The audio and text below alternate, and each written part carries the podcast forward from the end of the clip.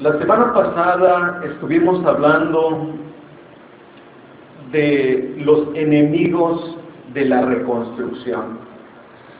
Vimos cómo los enemigos de la reconstrucción del templo de Jerusalén se presentaron.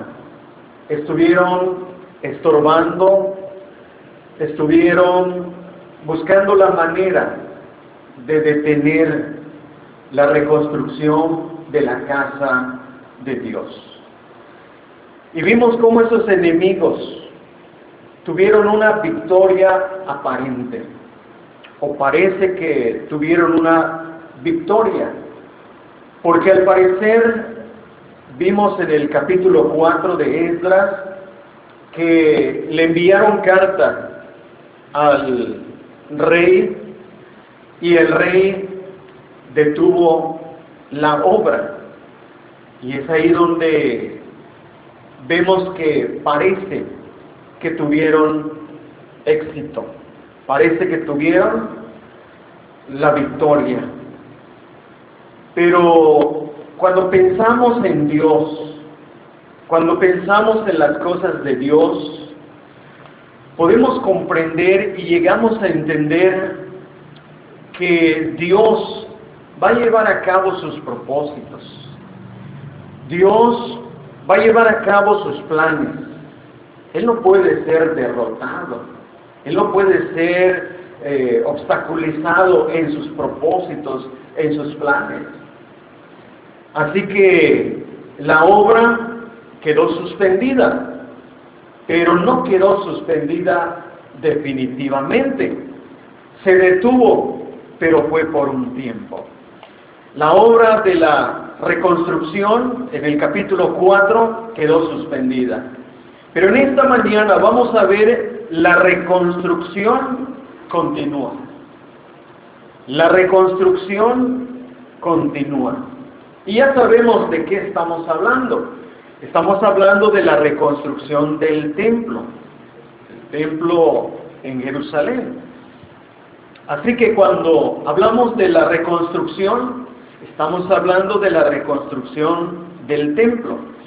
Vamos a ver aquí en el capítulo 5 cómo esa reconstrucción continúa. Según dicen algunos que la obra quedó suspendida durante 15 años. Como 15 años, la obra de la reconstrucción quedó suspendida. Y durante ese tiempo, ¿qué es lo que se podría haber pensado? Que los enemigos lograron detener para siempre la obra de Dios porque pasaron años, 15 años. Es un tiempo considerable. Y al parecer, o parecía, que los enemigos lograron detener la obra para siempre. Parecía que la orden del rey de suspender la reconstrucción tuvo éxito finalmente. ¿Cómo quedó el pueblo en ese momento? El pueblo de Dios quedó derrotado. Ya no podían seguir reconstruyendo la casa de Dios. Habían pasado entonces varios años y parecía que no había esperanza no había esperanza de continuar la reconstrucción del templo. ¿Dónde estaba Dios? ¿Los había abandonado? ¿Dios había abandonado su obra? Generalmente, muchos creyentes piensan que Dios los abandona en el sentido de que Dios ya no se interesa por ellos. Pero vamos a ver que esto no es así. Vamos a ver cómo Dios estaba presente. Vamos a ver cómo Dios estaba ahí con su pueblo. Y eso nos hace considerar que la suspensión de la reconstrucción tuvo un propósito para el pueblo. Dios tenía un propósito ahí. Dios no permite las cosas simplemente porque sí. Dios tiene un propósito en todo lo que Él permite o lo que Él hace. Porque aunque parece que Dios estaba ausente, en realidad ahí estaba presente. Los tiempos de Dios están bien establecidos, hermanos. Los tiempos de Dios son perfectos porque fueron establecidos con sabiduría. Nuestro Dios es todo sabiduría. Es sabiduría divina. Y Él estableció el curso de los tiempos. Él estableció los acontecimientos que ocurren dentro de ese tiempo. Por eso decimos que eso está de acuerdo a su voluntad. Todo está de acuerdo a su voluntad. Nada se ha salido del control de Dios. Porque parecía que cuando de repente los enemigos vinieron, se presentaron, parecía que Dios dónde está, como que Dios perdió el control de las cosas, ¿por qué se detuvo la reconstrucción? Pero en realidad nada se salió del control de Dios. Todo está bajo el control de Dios. Dios todavía está al control de las cosas y su voluntad prevalecerá finalmente. Fue la voluntad de Dios que la reconstrucción quedara suspendida. Pero cuando llegó el tiempo señalado por Dios para la reconstrucción, entonces Dios comienza a actuar Dios comienza a manifestarse para continuar su obra. La reconstrucción de la casa de Dios no podía quedar a medias, porque ya habían construido parte, pero así se iba a quedar. No, Dios tenía que levantarse y Dios comienza a levantarse para actuar a favor de su pueblo y la reconstrucción de la casa de Dios continúa. Ese es nuestro tema en esta mañana. En primer lugar, vamos a ver, vamos a comenzar viendo el capítulo 5 de Esdras. Y en primer lugar vamos a ver cómo Dios levanta profetas para que la reconstrucción del templo continuara. Versículo 1. Profetizaron Ageo y Zacarías, hijo de Ido ambos profetas, a los judíos que estaban en Judá y en Jerusalén, en el nombre del Dios de Israel, quien estaba sobre ellos. Dios a su tiempo levanta a estos profetas. Dios tiene su tiempo. No es que Él no podía levantar a estos profetas en aquel preciso momento cuando se detuvo la, reconstrucción.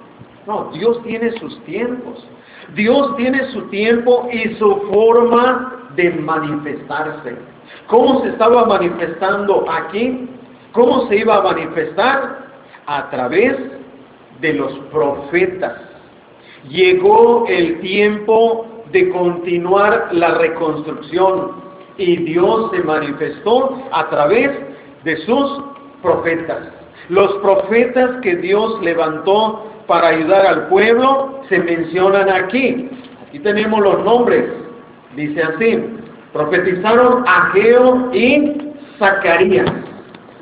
Aquí tenemos los nombres de estos dos profetas que Dios levantó para ayudar al pueblo para la reconstrucción. Estos profetas profetizaron a los judíos que estaban en Judá y en Jerusalén. Estos profetas vinieron al pueblo como profetas autorizados por Dios. Ellos vinieron en el nombre de Dios. Ellos vinieron con la autoridad de Dios para ayudar al pueblo. Vinieron para hablar al pueblo en el nombre de Dios. Por eso estamos diciendo cómo Dios se levanta cómo Dios ya comienza a actuar enviando a sus profetas para hablarle al pueblo. Vinieron con la palabra de Dios para el pueblo. Y esto es lo que necesita el pueblo. El pueblo siempre necesita de la palabra de Dios. No podemos vivir sin la palabra de Dios. Sería algo contrario a la razón pensar de que un creyente puede vivir sin la palabra de Dios. Necesitamos siempre la palabra de Dios, porque como pueblo de Dios pueden venir tiempos en nuestra vida cuando caemos en el desaliento, caemos en el desánimo y necesitamos que alguien nos hable. Necesitamos la palabra de Dios y Dios va a proveer siempre si somos verdaderamente hijos de Dios, si verdaderamente hemos nacido de nuevo, la palabra de Dios siempre tendrá importancia para nuestra vida y la necesitaremos. Cuando los profetas se levantan es porque Dios se está levantando para ayudar a su pueblo. Los profetas no vinieron por, eh, por ellos mismos, fueron enviados por Dios porque el pueblo necesitaba ayuda. Ahora veamos por qué ese pueblo necesitaba ayuda de estos profetas. Porque durante el tiempo de la suspensión de la obra cayeron en negligencia, cayeron en el descuido, cayeron en la pereza espiritual. Durante ese tiempo, como ya mencioné, como aproximadamente 15 años, ese pueblo, al no estar trabajando en la obra de Dios, al quedar suspendida la, la reconstrucción del templo, se dedicaron a otras cosas. Y por lo tanto, eran negligentes, descuidados en cuanto a su propia vida. Esos dos profetas, Ageo y Zacarías, profetizaron, exhortaron y animaron a los líderes y al pueblo para que continuaran la obra de reconstrucción. Vamos a ver, porque recuerden esto, si ya se les olvidó o no lo sabían, pero hay un libro llamado Ageo. Hay un libro aquí en la Biblia llamado Ageo. Algunos dirán, ¿dónde está ese libro? Algunos dirán, ¿existe ese libro? Ahí está, el libro de Ageo. Y también aquí tenemos el libro de Zacarías. Así que tenemos aquí a estos profetas con sus respectivos libros. Eso nos va a ayudar mucho en el tema, porque al leer lo que escribió Ageo y lo que escribió Zacarías, vamos a entender más de esta situación que estamos viendo aquí en estas.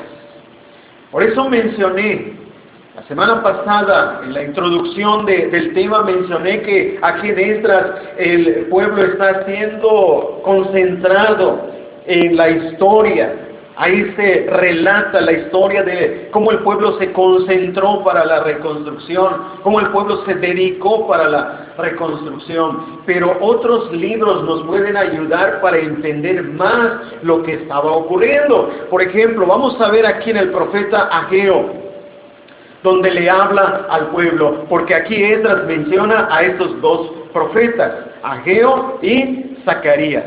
Ese libro está antes de Zacarías, Ageo, el capítulo 1. Y Zacarías está antes de Malaquías, el último libro de la Biblia. Es importante leer todo esto, hermanos. Muchas veces no tenemos oportunidad de leer estos libros porque no nos consideramos de mucha importancia. Pero creo que Dios en su providencia nos está dando oportunidad para que marquemos esos libros, los leamos, los analicemos en relación a este tema que estamos viendo. Ageo capítulo 1, vean lo que dice. En el año segundo del rey Darío, en el mes sexto, en el primer día del mes, vino palabra de Jehová por medio del profeta Ageo a Zorobabel, hijo de Salatiel, gobernador de Judá, y a Josué, hijo de Josadac, sumo sacerdote, diciendo, así ha hablado Jehová de los ejércitos, diciendo, este pueblo dice, no ha llegado aún el tiempo de que la casa de Jehová sea reedificada, Cuando vino el profeta Ageo, ¿cómo se encontró al pueblo? Descuidado, negligente, vino Ageo y les empezó a exhortar y ellos que decían, decían, todavía no es tiempo. ¿Qué decía este pueblo? Todavía no es tiempo de que la casa de Dios sea reedificada. Hay tiempo, puede esperar. ¿Cómo se encontraba el pueblo? Ageo nos está mostrando cómo encontró a ese pueblo. Lo encontró descuidado, negligente, ya sin ganas de, de trabajar. Decían, todavía no es tiempo, todavía no es tiempo. Hermanos, aquí tenemos una gran enseñanza.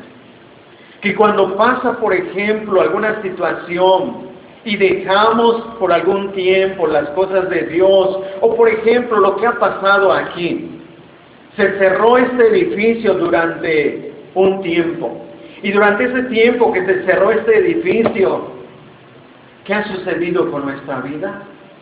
¿Qué ha sucedido ahora que tenemos oportunidad de regresar? Hay algunos que dicen, no tengo tiempo. Hay algunos que dicen, después voy a ir. Hay algunos que quizá ya perdieron el interés, ya no les interesa. Aquí encontramos a este pueblo diciendo, no ha llegado aún el tiempo, el tiempo de que la casa de Jehová sea reedificada. Y esto nos enseña además que qué difícil es cuando uno deja algo y lo reinicia. Qué difícil es para algunos, ya cerraron el edificio, ahora regresar. Ahora volver a regresar, volver a las reuniones, regresar a las reuniones. Vean cómo el profeta Ageo se encuentra a un pueblo desanimado. No querían continuar la reconstrucción del templo. Los años de la suspensión de la obra produjo flojera, desinterés por la obra de Dios. Y eso es lo que estamos viendo. Muchos ya no se interesan por las reuniones, aunque solamente es un día a la semana. Eso es lo que vemos aquí que estaba pasando con el pueblo. El pueblo pensaba que todavía no era tiempo de seguir edificando. Se habían estancado y se habían quedado ahí. Pero ¿saben por qué pensaban de esa manera? Porque su interés era otro. Tenían otro tipo de interés. Versículos 3 y 4, aquí en Ageo. Estamos en el libro de Ageo, del profeta. Entonces vino palabra de Jehová por medio del profeta Ageo diciendo, es para vosotros tiempo, para vosotros, de habitar en vuestras casas artesonadas y esta casa está desierta. Como diciéndoles, si tienen tiempo para sus casas, si tienen tiempo para embellecer sus casas, para poner arte en su casa, para eso sí es tiempo, pero no tienen tiempo para la casa de Dios. La casa de Dios que quede así, que quede abandonada, quede desierta, pero sí tienen tiempo para sus casas. ¿Qué exhortación tenemos aquí para nosotros, hermanos? Qué exhortación cuando muchas veces decimos, no tengo tiempo, pero sí tenemos tiempo para otras cosas. No tenemos tiempo para la casa de Dios, pero sí tengo tiempo para ver los asuntos de mi casa. El pueblo había caído en esta situación.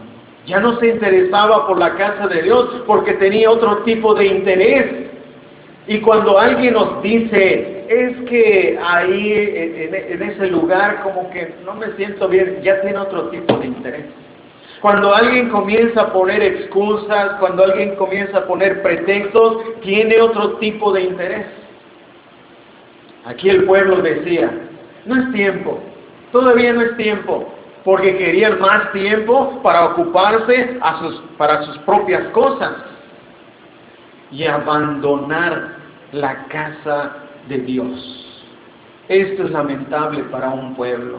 Esto es lamentable para uno que dice ser cristiano, dice ser creyente y sobre todo miembro de la iglesia del Señor Jesucristo. Pensar en que sí, no hay tiempo, pero sí hay tiempo para otras cosas. Por eso Ageo aquí lo reprendió. Lo reprendió.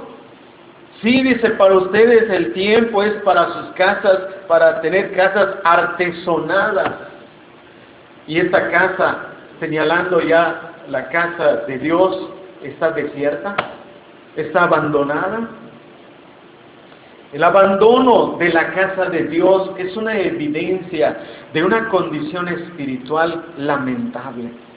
Porque es lamentable cuando no tienen interés por las reuniones. Es lamentable cuando profesando ser hijos de Dios no tienen interés por la casa de Dios. No tienen interés por las cosas de su Padre, a quien consideran su Padre. Esa exhortación entonces de Ageo nos hace ver cómo se encontraba el pueblo cuando se suspendió la reconstrucción cómo cayó en esta situación. Ageo los exhortó para que meditaran bien en sus caminos. Versículo 5. Pues así ha dicho Jehová de los ejércitos, meditad bien sobre vuestros caminos. Hermanos, cuando estemos descuidando las cosas de Dios, ponte a meditar cuando te des cuenta que ya no estás orando, cuando te des cuenta que ya no te interesa la palabra de Dios, detén tu camino y ponte a meditar. Qué estás haciendo, a qué te estás dedicando, a qué te estás ocupando, que estás descuidando la palabra de Dios, que estás descuidando tu vida. Meditad bien sobre vuestros caminos. ¿No será que estamos ocupándonos más en cosas que no deberíamos ocuparnos y por eso estamos descuidando nuestra vida? ¿Estamos descuidando la reunión? ¿Estamos descuidando la adoración a Dios? Meditad bien sobre vuestros caminos. Dios nos llama a meditar, Dios nos llama a reflexionar, Dios nos llama para que saquemos ese tiempo y nos pongamos a analizar cómo estamos delante de Dios. ¿Cómo estoy delante de Dios? ¿Cómo está mi vida delante de Dios? Porque a Él voy a dar cuentas. Él me va a pedir cuentas. Entonces viene la autoridad del profeta Viene la autoridad del profeta y le dice así al pueblo en el versículo 8. Estamos en Ageo capítulo 1, versículo 8. Subid al monte y traed madera y reedificad la casa. Y pondré en ella mi voluntad y seré glorificado, ha dicho Jehová. Viene la autoridad del profeta de Dios y le dice al pueblo, subid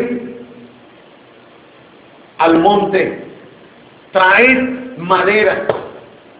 Ahora no les está diciendo si quieren, les está ordenando porque es la orden de Dios, es palabra de Dios y la palabra de Dios viene para ordenarnos, no viene para sugerirnos a ver si queremos servirlos, no queremos servirlo, viene con autoridad. Suban, traigan madera, edifiquen, construyan, porque Dios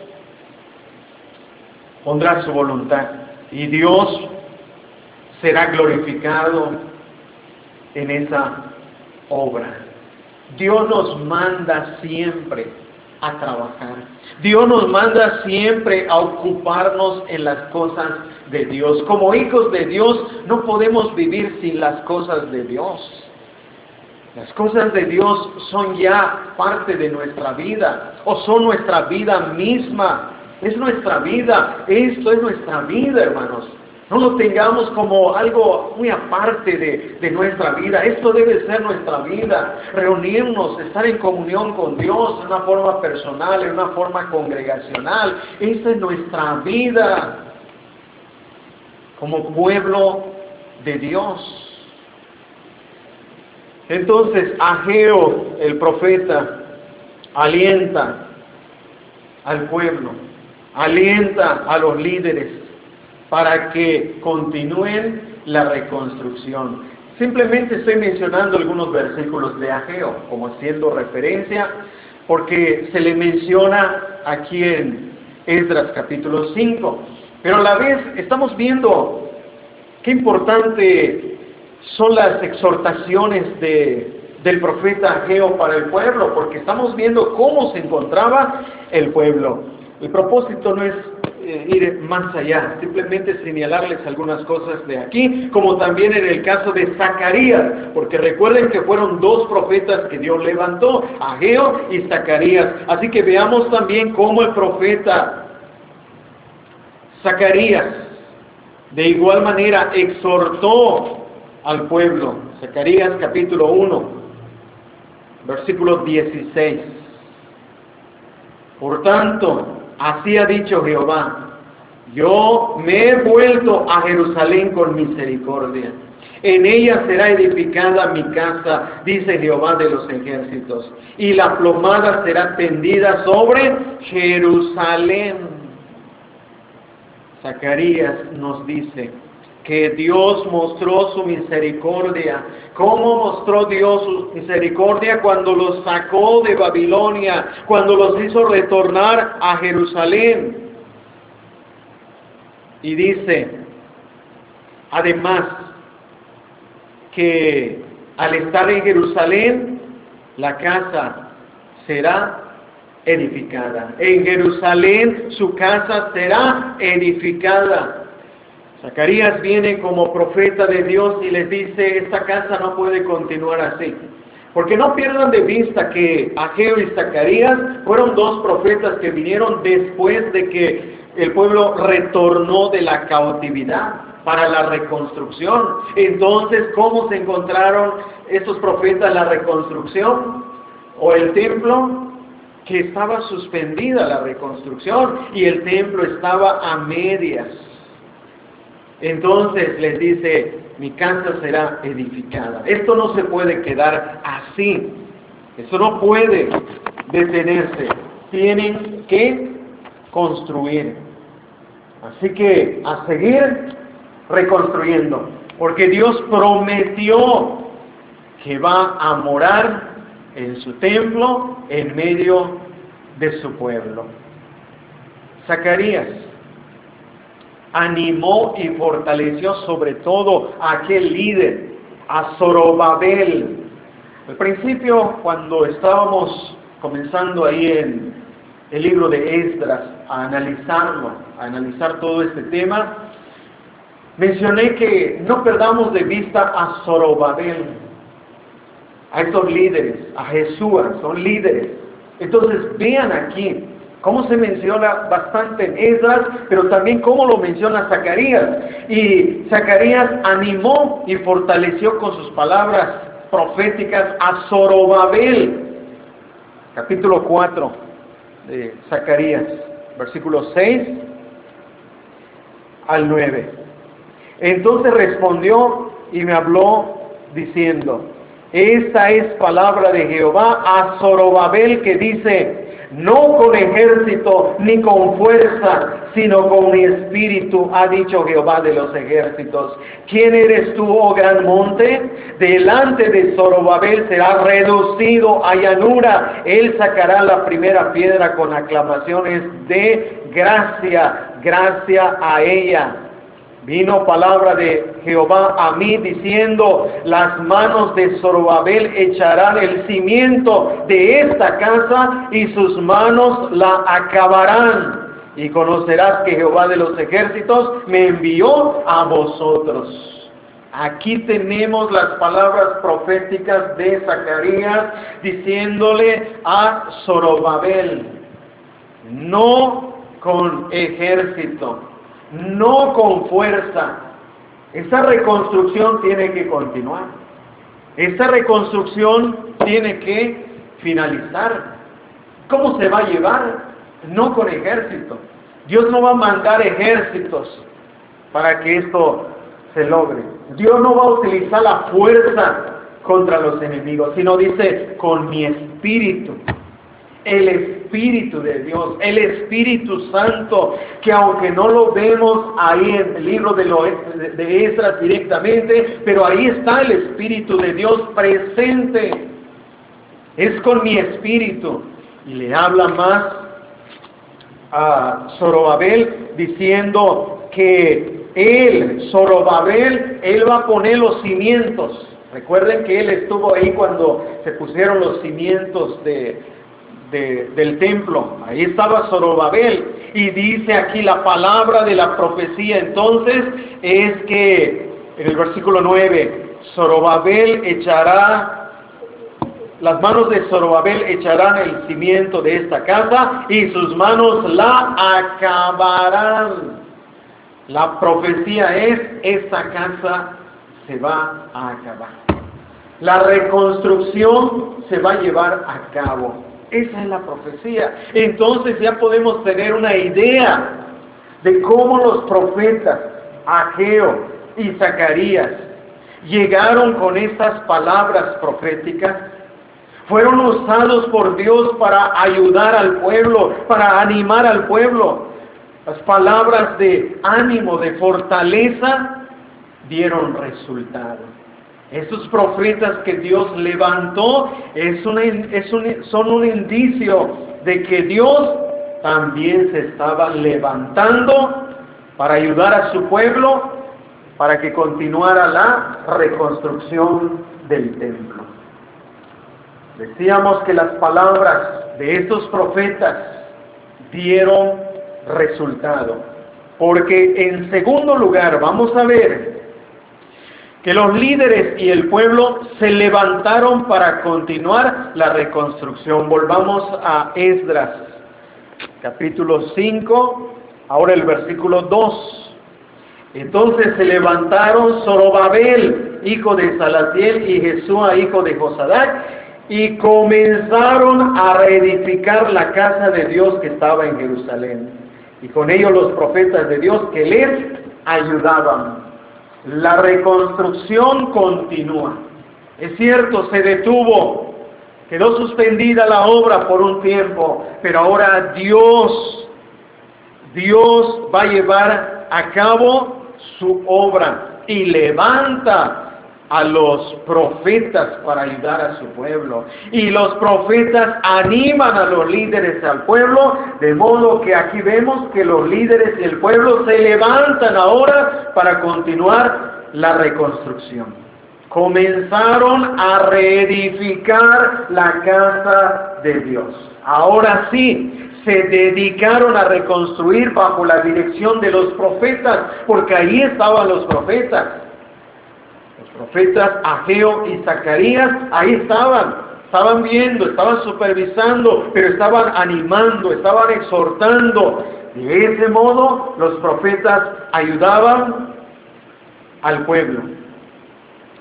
La ayuda de los profetas era la ayuda de Dios, porque vinieron en el nombre de Jehová, en el nombre de Dios. Así que su ayuda era la ayuda de Dios. Dios los envió, eran enviados de Dios, hablaban con la autoridad de Dios, hablaban eh, bajo el nombre de Dios. Entonces, el trabajo de reconstrucción continuó. Estaba siendo bien realizado y con rapidez, de modo que llamó la atención del gobernador. Vamos a ver cómo reinicia la obra, pero también reinician los problemas. Y así es. Esto así es, hermanos. Todo esto que estamos viendo tiene aplicación para nuestra vida como iglesia. Cuando comenzamos nuestra reunión, también comenzaron los problemas, situaciones, dificultades. Y esto siempre va a ser así. Y nosotros lo debemos tener muy en claro. Para no desanimarnos. Porque tenemos la costumbre de pensar, ¿por qué es que cuando yo comienzo, quiero dedicarme a Dios, me vienen estos problemas? ¿Por qué es que cuando yo quiero comenzar en las cosas de Dios, me vienen estas dificultades? Hermanos, debemos tener entendimiento de la palabra de Dios, de que esto va a ocurrir en nuestra vida. Así que no nos sorprendamos. No nos sorprendamos, no nos asustemos por lo que pudiera pasar en nuestra vida cuando comenzamos a interesarnos por las cosas de Dios, cuando comenzamos a entregarnos a las cosas de Dios. Aquí el pueblo, los líderes comenzaron ahora la reconstrucción, es decir, continuaron la, reconstrucción, se dedicaron, se consagraron. Y esto llamó la atención del gobernador y los cuestionó. Versículo 3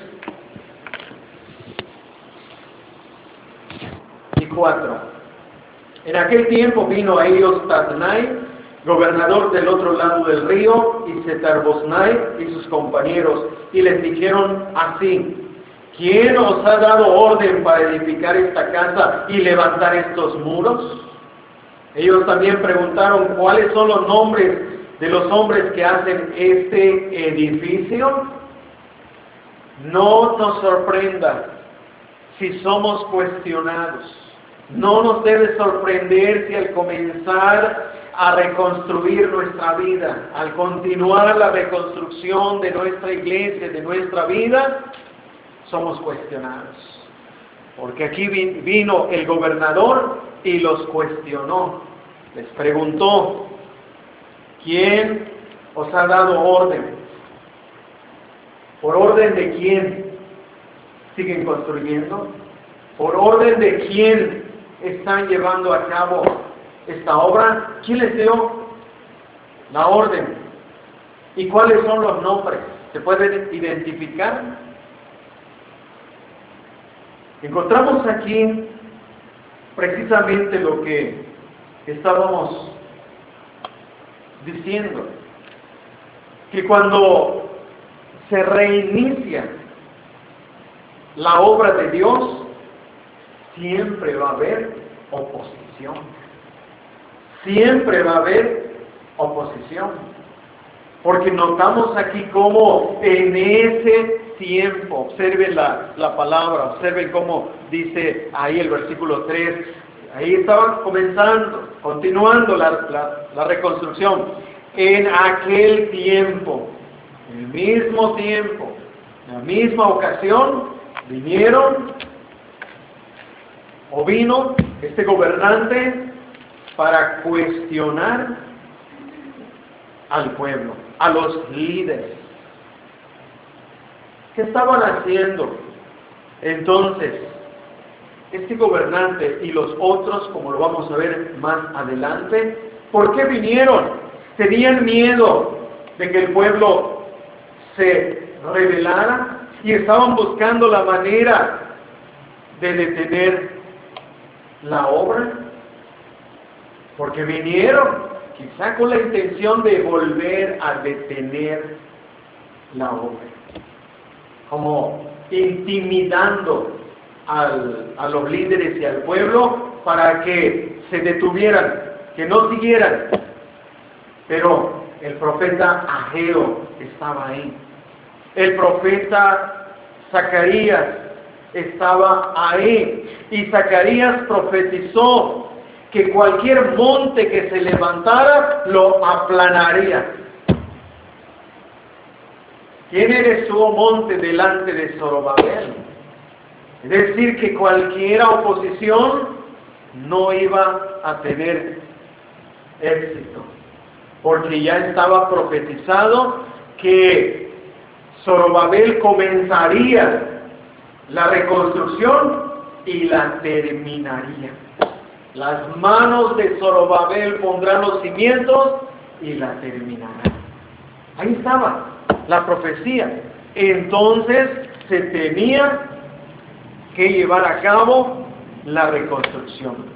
La reconstrucción tenía que continuar. Estos profetas profetizaron que el pueblo, que los líderes terminarían la casa de Dios. Y vamos a ver por qué. Porque Dios estaba presente ya para ese cumplimiento de su obra. El versículo 5. Edras capítulo 5, el versículo 5. Mas los ojos de Dios estaban sobre los ancianos de los judíos. Vino el gobernador a cuestionar al pueblo. Pero, o más, los ojos de Dios estaban sobre los ancianos de los judíos. Los ojos del gobernador o de los gobernantes estaban sobre el pueblo. Vieron lo que estaban haciendo. Vieron que comenzaron, que continuaron la reconstrucción. Ahí los estaban viendo. Pero también estaban los ojos de Dios. Los ojos de Dios aquí nos habla de la presencia espiritual de Dios sobre su pueblo. El pueblo no veía a Dios porque Dios es un ser espiritual. Dios es un ser espiritual que no puede ser visto con los ojos humanos. Solamente puede ser visto con los ojos de la fe. Pero ahí está presente. Aunque los ojos humanos no vean a Dios, pero Dios está viendo a los seres humanos. Y aquí lo está diciendo claramente el versículo. Dice, mas los ojos de Dios estaban sobre los ancianos de los judíos. Dios puede ver lo que está pasando con su pueblo. Dios no, es, no está ausente. Dios está ahí presente. Los ojos de Jehová contemplan toda la tierra. Nadie puede esconderse de la presencia de Dios. Los ojos de Dios pueden ver y pueden ver hasta lo profundo de nuestro corazón. Dios fijó sus ojos en su pueblo para ayudarlos. En este caso, cuando dice que los ojos de Dios estaban sobre los ancianos, significa que puso sus ojos para beneficio, para bendecirlos, para ayudarlos, para que no se detuvieran y siguieran reconstruyendo. Mientras el asunto llegaba a oídos del el rey, el pueblo seguiría trabajando incansablemente porque la presencia de Dios estaba con ellos. Este tema de los ojos de Dios es un tema que consuela, pero también que advierte. Consuela porque sabemos que si somos de verdad el pueblo de Dios, somos de verdad hijos de Dios, Dios no va a quitar su mirada de nosotros. Siempre nos va a estar mirando, siempre nos va a estar cuidando, guardando, incluso mirando para corregirnos, disciplinarnos si es posible. Pero nunca va a quitar sus ojos de aquellos que Él ha llamado por su gracia, aquellos que Él eligió desde antes de la fundación del mundo, quiere decir que desde ese momento puso sus ojos y los eligió, nos eligió, nos llamó y nos va a guardar para siempre. Qué consuelo, qué bendición saber que los ojos de Dios están siempre sobre su pueblo elegido. Pero por otra parte, esto es una advertencia para que donde quiera que nosotros estemos tengamos cuidado con nuestra vida, porque los ojos de Dios nos están viendo. Porque los ojos de Dios nos están contemplando. Quizá nadie te vea, quizá no estés a la vista de algún ojo humano, pero estás a la vista de Dios, estamos a la vista de Dios y esto es como una advertencia para que tengamos cuidado donde quiera que vayamos. Cuando el esposo no está, cuando la esposa no está, cuando los padres no están. Esa es una advertencia.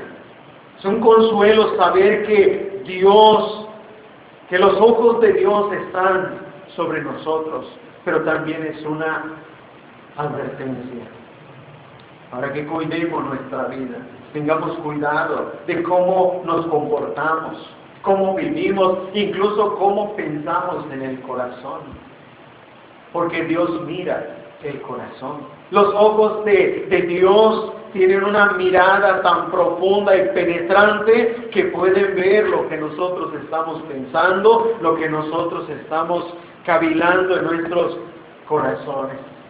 Y eso es lo que produce el temor hacia Dios. El temor de Dios. Saber que de sus ojos no podemos escondernos. El pueblo estaba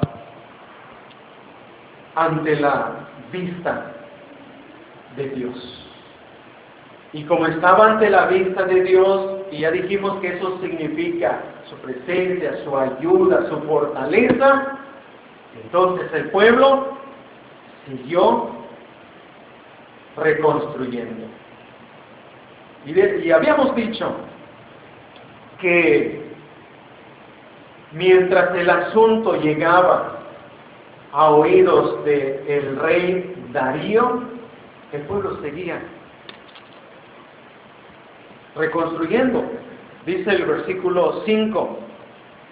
Mas los ojos de Dios estaban sobre los ancianos de los judíos y no les hicieron cesar hasta que el asunto fuese llevado a Darío. Y entonces respondieron por carta sobre esto. Mientras llega a oídos del rey, porque en aquel tiempo las cartas tardaban en llegar a su destino. Y mientras recibe la respuesta, dice aquí que no les hicieron cesar. Los ojos de Dios estaban para favorecer a su pueblo, de modo que no les detuvieron la obra. De modo que ellos siguieron reconstruyendo. Los ojos de Dios estuvieron presentes para animar a su pueblo. Entonces, ¿qué hicieron los gobernantes? Los gobernantes al ver que este pueblo estaba dedicado, que este pueblo estaba reconstruyendo, estaba continuando la, reconstrucción, enviaron cartas. Enviaron cartas o enviaron esta carta para informar al rey lo que estaba sucediendo. Pero en esta carta, vamos a ver que en esta carta la intención de los gobernantes era informar, pero vamos a ver nosotros que en realidad esta carta fue, en tercer lugar, el testimonio de un pueblo que se consagró para continuar la reconstrucción de la casa de Dios. Este es nuestro tercer punto. Que esta carta fue el testimonio de un pueblo que se consagró para continuar la reconstrucción de la casa de Dios. Los gobernadores, versículos 6 al 8. Copia de la carta que Tarnay, gobernador del otro lado del río, y Setarbosnai y sus compañeros, los gobernadores que estaban al otro lado del río, enviaron al rey Darío. Le enviaron carta y así estaba escrito en ella. Al rey Darío, toda paz. Sea notorio al rey que fuimos a la provincia de Judea, a la casa del gran Dios, la cual se edifica con piedras grandes. Y ya los maderos están puestos en las paredes y la obra se hace deprisa y prospera en sus manos. Ellos estaban informando, pero a la vez nosotros estamos aprendiendo que este pueblo se consagró para continuar la reconstrucción del templo.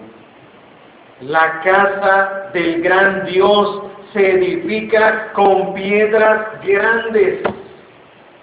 ¿Se imaginan edificar con piedras grandes en aquellos tiempos donde no había maquinarias como ahora? Está siendo muy expresivo, detallado aquí, porque dice esas piedras son grandes y eso nos habla del trabajo duro que el pueblo estaba realizando. Son piedras grandes, no eran eh, piedritas, eran piedras grandes. Y eso nos habla del esfuerzo, del sacrificio, de la dedicación de este pueblo para continuar la reconstrucción de la casa de Dios. El trabajo era duro, pero estaban continuando la reconstrucción. Ya los maderos están puestos en las paredes. Señala el esfuerzo y la dedicación de cómo el pueblo cuando se dedicó, se consagró para continuar la reconstrucción, no estaban vacilando. Porque se sorprenden y dicen, los maderos o las maderas ya están colocadas en las, en las paredes. ¿Qué les dijo Ageo? Ir por las maderas, ir a cortar madera. Vayan y traigan madera y sigan reconstruyendo. Vean cómo aquí el pueblo se dedicó al llamado de los profetas. Los profetas llamaron al pueblo, el pueblo entonces hizo caso y aquí estamos viendo el resultado. Y ese resultado está siendo reconocido por estos gobernantes. Porque cuando escribieron para informar, a la vez nos están mostrando a un pueblo consagrado para la reconstrucción de la casa de Dios. El pueblo no estaba vacilando porque dice el versículo el versículo 8, y la obra se hace deprisa y prospera en sus manos. Se consagraron, se dedicaron y aquí estamos viendo el resultado.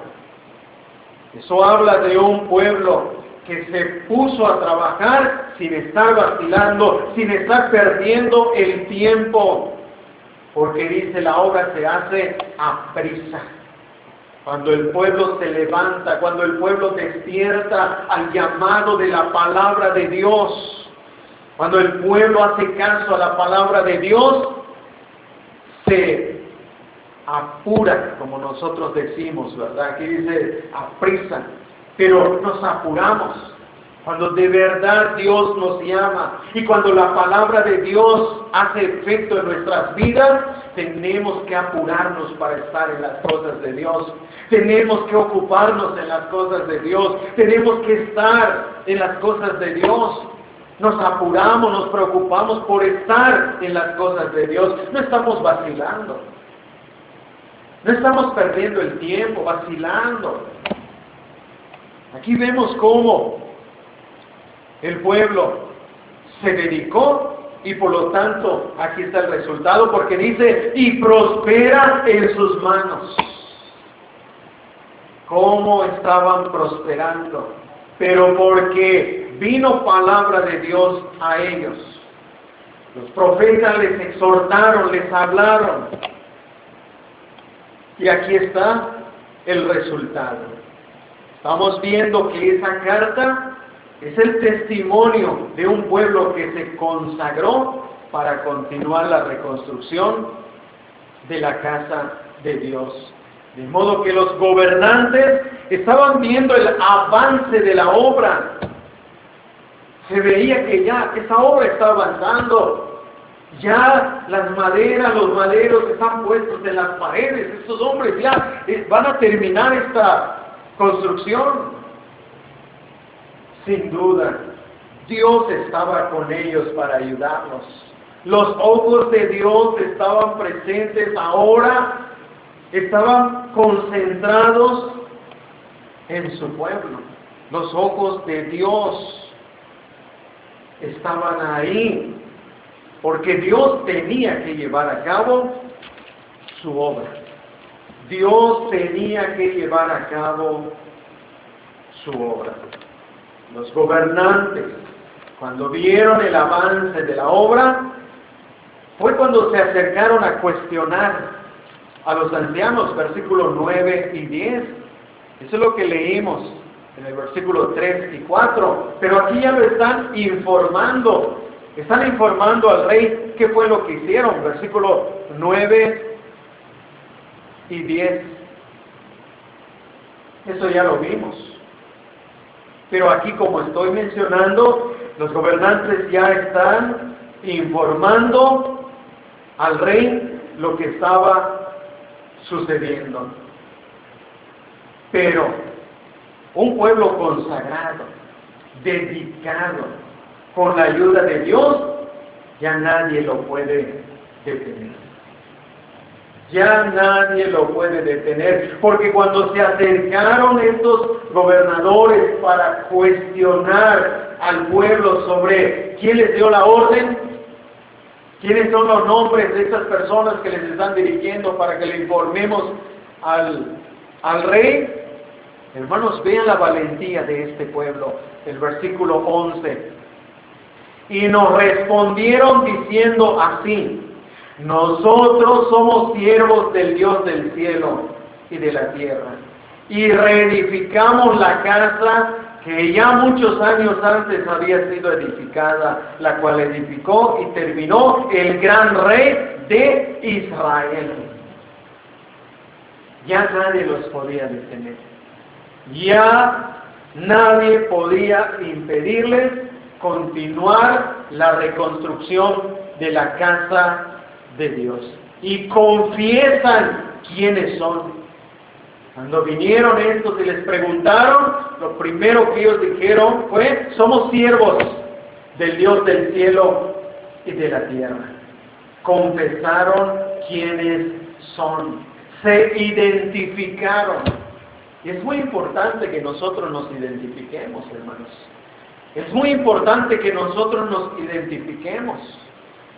Si hemos de continuar en la obra de Dios, tenemos que continuar en la obra de Dios identificándonos. Yo soy cristiano, yo soy de la iglesia bautista, yo creo en, en, esta doctrina, yo creo en esta palabra, nosotros somos siervos de Dios, nosotros somos hijos de Dios, nosotros creemos en el Señor Jesucristo. Tenemos que identificarnos. Es interesante ver que lo primero que ellos dijeron fue su relación con Dios. Eso es lo primero con lo cual se identificaron. Y después entonces dijeron y, reedificamos la casa de Dios. Esta fue una confesión valiente. Porque no dijeron, somos siervos de vuestro rey. Porque estaba el rey, rey Darío. Y no dijeron, somos siervos de vuestro rey. No, somos siervos del Dios del cielo y de la tierra. Es una confesión valiente porque se están identificando y ya saben si han de tomar medidas en contra de ellos, pero no importa, identifíquense. Se identificaron. No importa pagar las consecuencias, no importa las críticas, no importa las burlas, identifícate quién eres. ¿Eres hijo de Dios? ¿Eres siervo de Dios? ¿Eres creyente en Cristo Jesús? Identifícate. Estos se identificaron, vinieron a cuestionarlos. Lo primero que dijeron, somos siervos del Dios del cielo y de la tierra. Esta confesión, hermanos, ¿pueden ustedes imaginarse de esto? Están los ojos de Dios viendo al pueblo. Y está viendo, Dios estaba viendo que los estaban cuestionando. Y Dios estaba viendo cómo iban a responder. Y Dios ve que responden, somos siervos del Dios del cielo y de la tierra. Entonces imagínense la mirada de Dios la satisfacción de ver a sus siervos confesar su nombre. La satisfacción de poder ver a su pueblo reconocerlo como su Dios. El Dios que los estaba mirando, el Dios que los estaba viendo. Y ellos ante su Dios confiesan sin temor a estos gobernantes, somos siervos del Dios del cielo y de la tierra. Y estamos ahora aquí reedificando. Esa confesión indica una consagración. Esa confesión indica una consagración.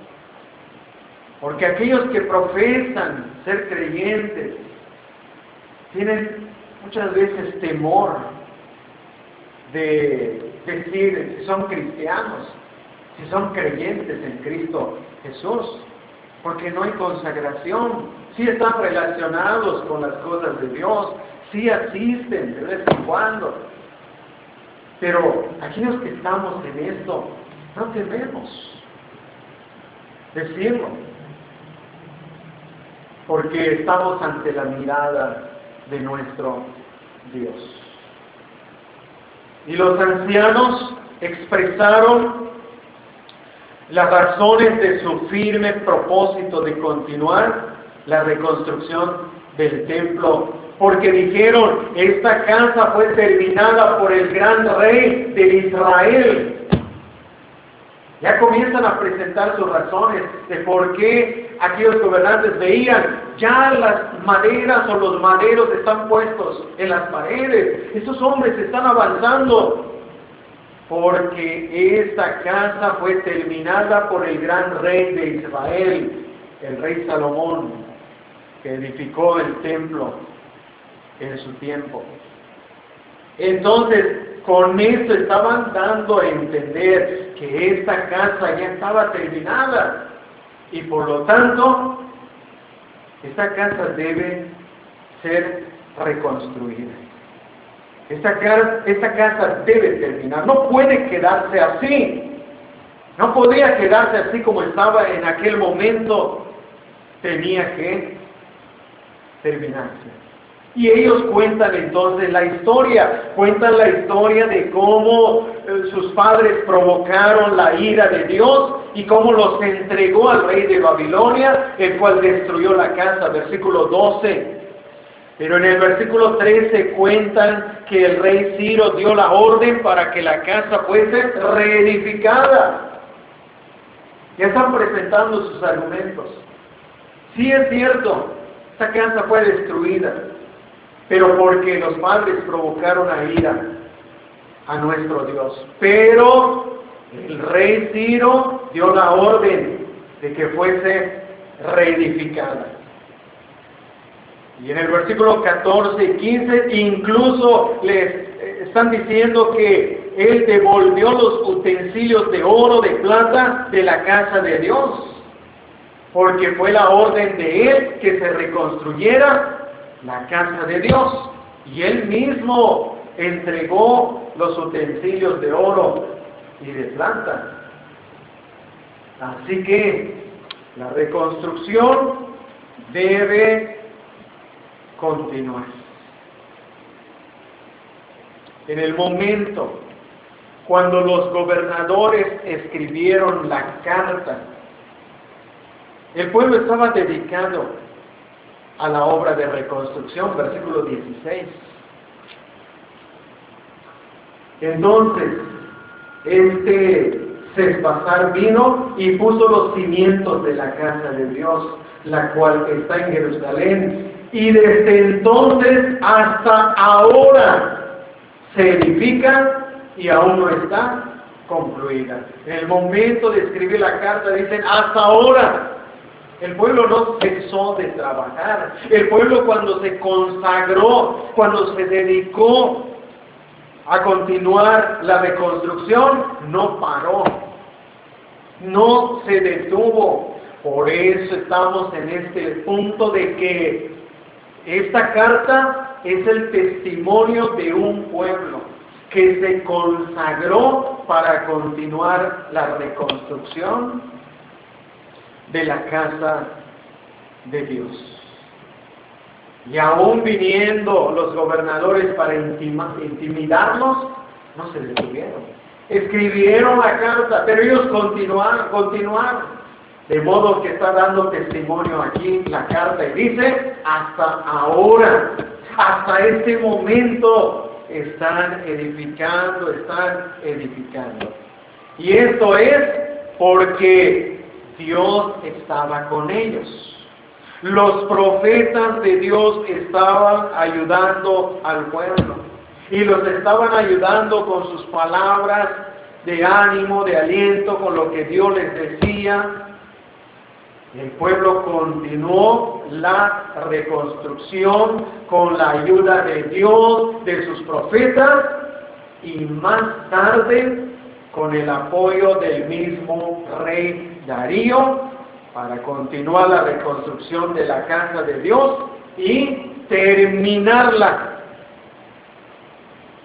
Mientras recibían la respuesta de la carta, el pueblo seguía trabajando.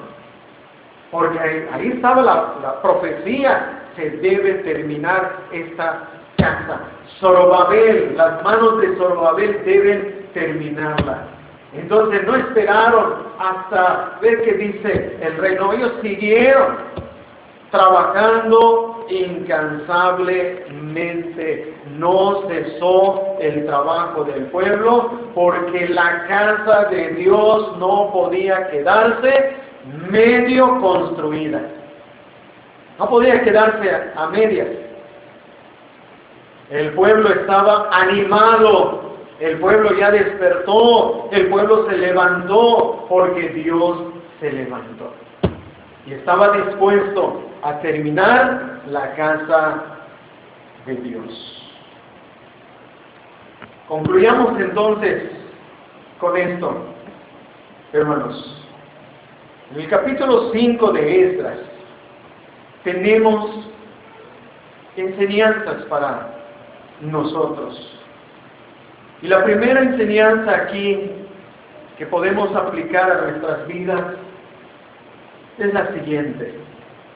Dios tiene bien planificado el tiempo para cumplir sus promesas. Él prometió que su casa sería reconstruida. Y lo está cumpliendo. Lo estaba cumpliendo. Dios no podía dejar su obra a medias. Su promesa se estaba cumpliendo. Y esto es lo que debemos aprender nosotros en primer lugar, que Dios tiene planificado el tiempo en que las cosas van a ocurrir y van a ocurrir bajo su dirección, con la ayuda de Él. Entonces nosotros debemos confiar, confiar en que Dios está al control del tiempo y Él ha designado los eventos de nuestra vida. Entonces confiemos en Él, por más difícil que sea, por más dificultoso, por más doloroso que sea, tenemos que confiar en los planes de Dios. En segundo lugar, aprendemos que Dios no podía dejar su obra a medias, porque ¿cómo quedaría el nombre de Dios? Porque es un nombre que es su nombre que está en juego.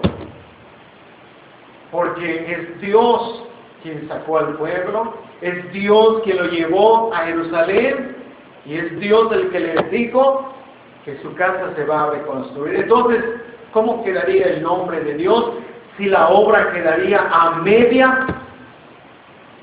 Entonces no podría quedar así, a medias, porque el nombre de Dios sería burlado, el nombre de Dios sería criticado por los enemigos. Cristo habló de aquel hombre en Lucas 14:30. Habló de aquel hombre que se puso a, a construir y no consideró el costo y no pudo terminar y fue objeto de burla. Se puso a construir y no pudo terminar y fue objeto de burla. Así sería en el caso de Dios. Comenzó la reconstrucción y estaba a medias, no se iba a terminar. Tenía que terminarse. Dios no deja lo que Él comienza, no lo deja a medias, porque el nombre de Dios tenía que ser glorificado. Y esto fue lo que le dijo uno de los profetas al pueblo cuando le dijo que pondré mi gloria ahí en esa casa. El nombre glorioso de Dios tenía que resplandecer en esa casa.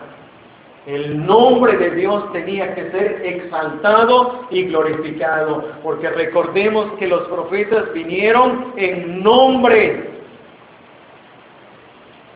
del Dios de Israel. Es el Dios de Israel, es el nombre del Dios de Israel.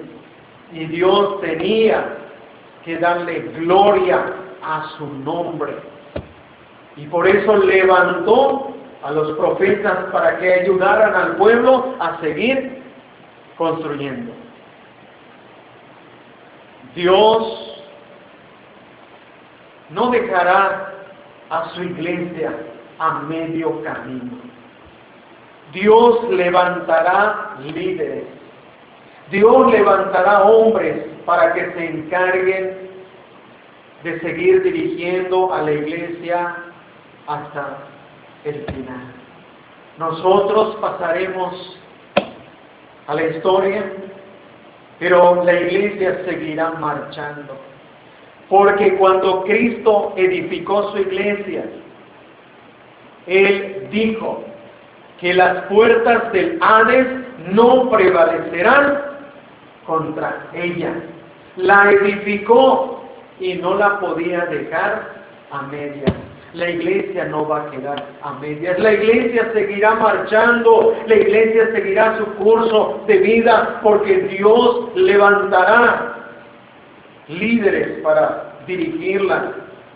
Y además, Él estará presente. Porque cuando Cristo resucitó y se presentó a su iglesia en Mateo 28, 20, le dijo, he aquí yo estoy con vosotros todos los días hasta el fin del mundo.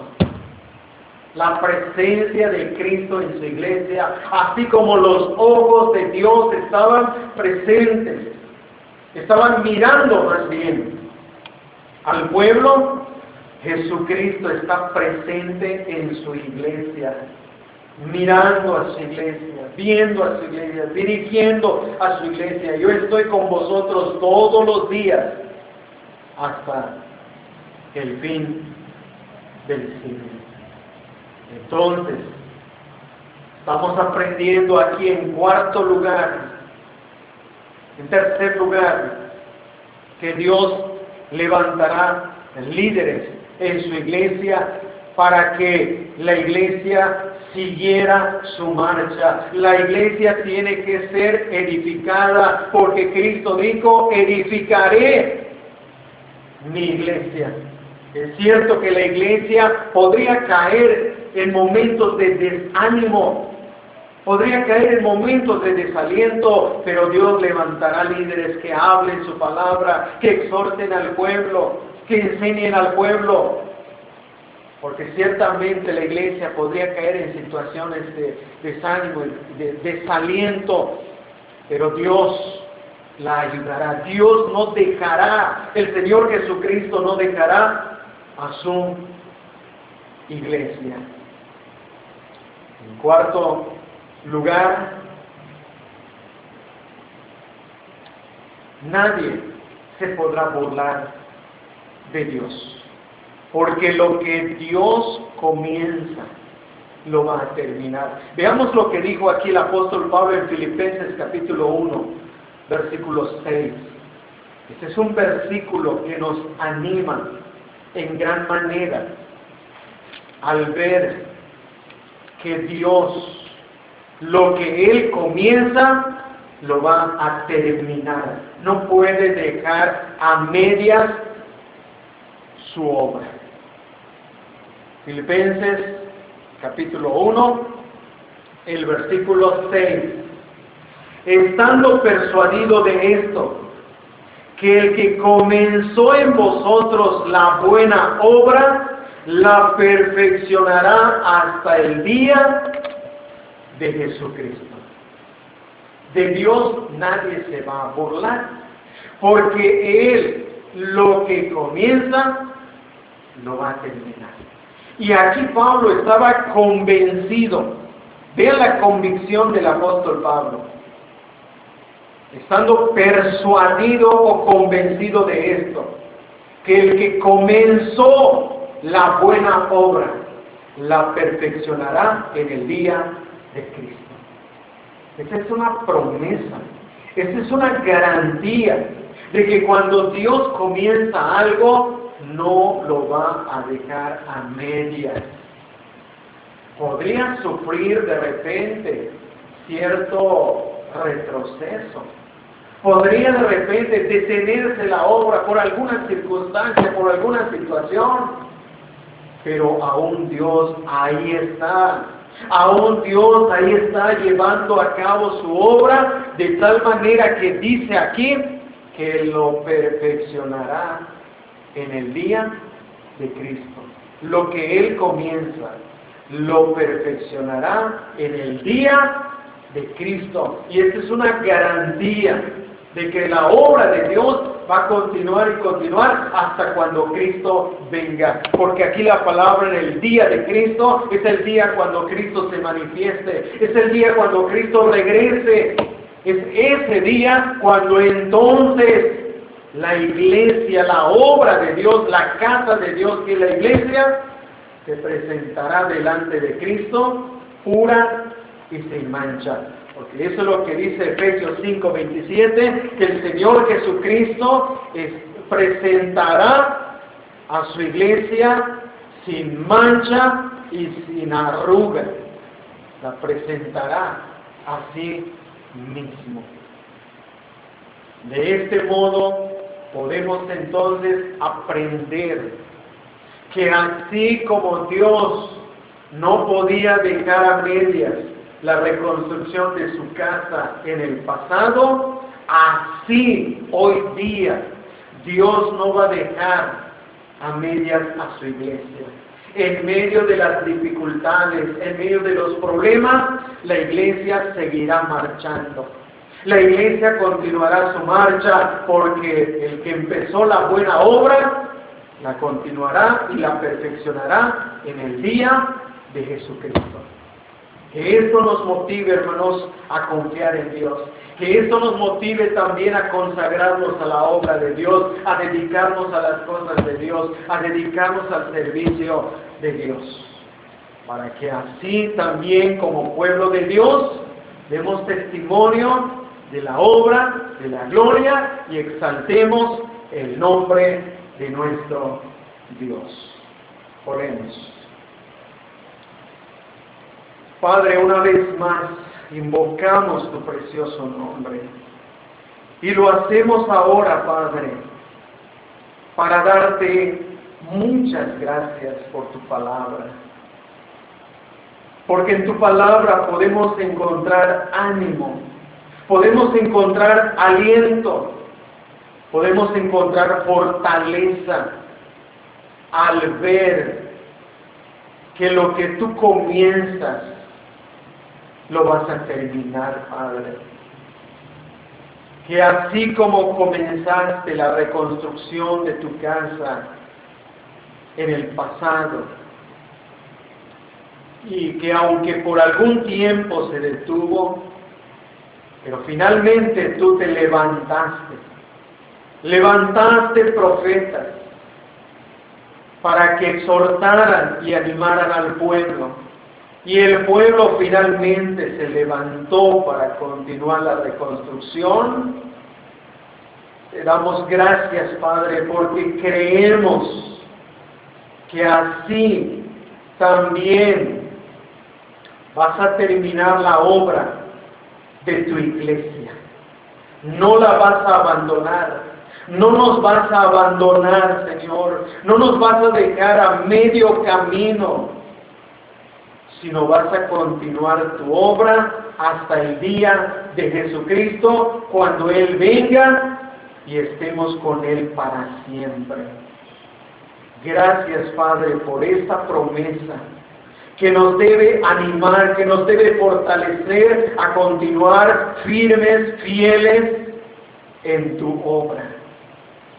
Ayúdanos, Padre, para que el mensaje de esta mañana sea de ánimo, de aliento, que podamos levantarnos también como el pueblo tuyo, el pueblo de hoy, como la iglesia, levantarnos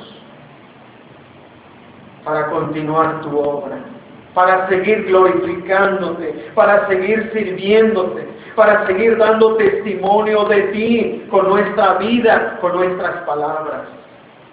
Gracias por tu palabra, Padre, que sea de bendición para la vida de cada uno de nosotros. Y te pedimos que nos ayudes ahora a meditar en nuestros caminos. Que nos ayudes a meditar como pueblo tuyo para ver cómo nos estamos comportando, cómo, nos, cómo estamos andando ¿Y cómo estamos en relación a tu obra? ¿La estamos abandonando? ¿La estamos dejando? ¿La estamos descuidando? Señor, ayúdanos a meditar en nuestros corazones para que así podamos descubrir con tu ayuda cuál es nuestra situación espiritual delante de ti y así buscar tu ayuda, buscar la ayuda, buscar la dirección del Espíritu Santo, buscar en tu palabra fortaleza y ánimo para seguir adelante. Ayúdanos, Padre. Te lo pedimos en el nombre de nuestro Señor y Salvador Jesucristo. Amen.